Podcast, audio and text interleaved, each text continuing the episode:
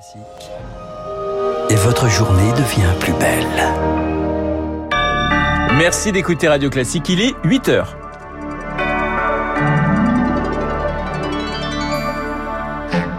La matinale de Radio Classique avec Renaud Blanc. Et une lueur d'espoir pour les civils bloqués à Mariupol. Moscou annonce un cessez-le-feu pour ouvrir un couloir humanitaire vers l'ouest dans une heure. Kiev et Paris sont tout de même très sceptiques.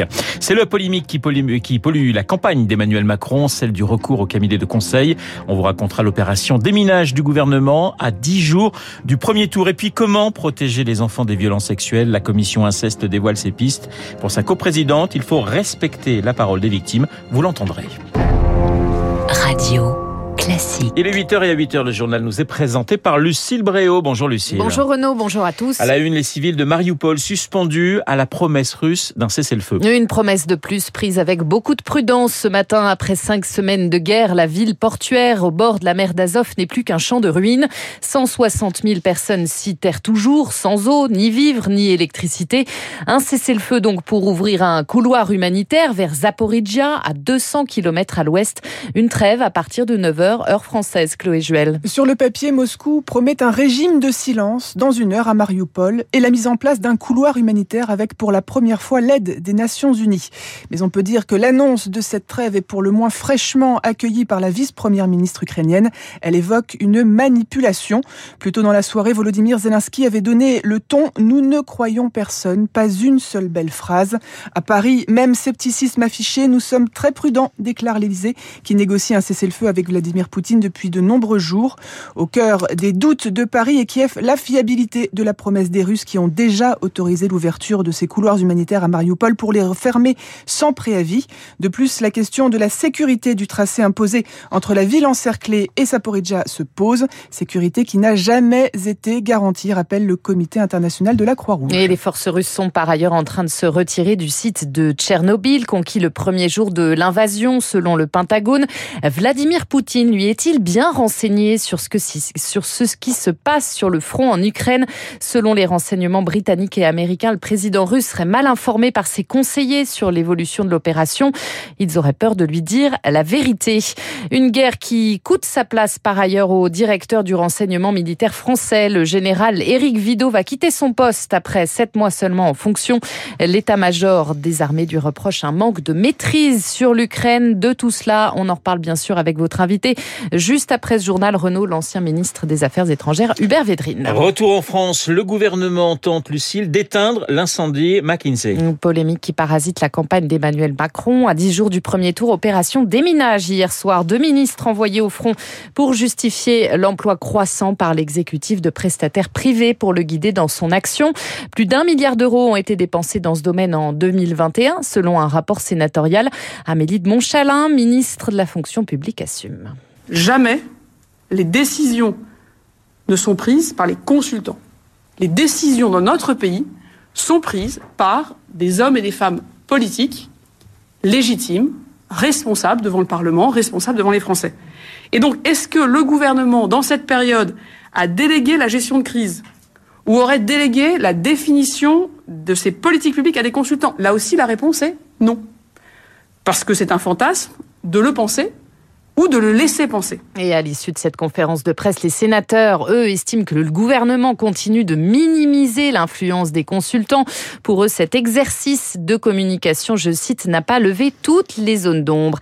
La campagne qui se poursuit sur le terrain, Emmanuel Macron attendu à Foura aujourd'hui en Charente-Maritime pour parler transition énergétique. Yannick Jadot sera à Ivry-sur-Seine sur le thème de la pollution de l'air. Quant à Valérie Pécresse, elle présente son, le programme de ses 100 premiers jours si elle est élue aujourd'hui. Vous écoutez Radio Classique, il est 8h04. Lucille, la remise à la pompe entre en vigueur demain. Une ristourne comprise entre 15 et 18 centimes TTC par litre de carburant, effective 4 mois pour soulager le budget des automobilistes face à la flambée des prix. Coût de pour les finances publiques 3 milliards d'euros. Les professionnels anticipent une forte affluence ce week-end dans les stations. Frédéric Plan est le délégué général de la Fédération des combustibles, carburants et chauffage. On se prépare effectivement à ce coup de bélier euh, logistique et les pouvoirs publics ont notamment autorisé le réapprovisionnement des stations-service euh, dès le dimanche, qui habituellement est un jour non autorisé pour ce type d'opération. En préfiguration euh, précisément d'une sorte d'emballement idéal, c'est que tout le monde ne vienne pas faire le plein ni le premier ni le ni le trois. Pour ceux qui peuvent attendre, ils sont très nombreux. Cette remise dure dans le temps. Il ne s'agit pas d'une opération marketing, c'est bien une aide d'État. Il n'est pas forcément utile de faire le plein tous en même temps. Un propos recueilli par Émilie Vallès. Des À noter que des militants de Greenpeace, en bref, ont été arrêtés tôt ce matin. Ils s'étaient introduits sur le chantier de l'EPR de Flamanville, dans la Manche.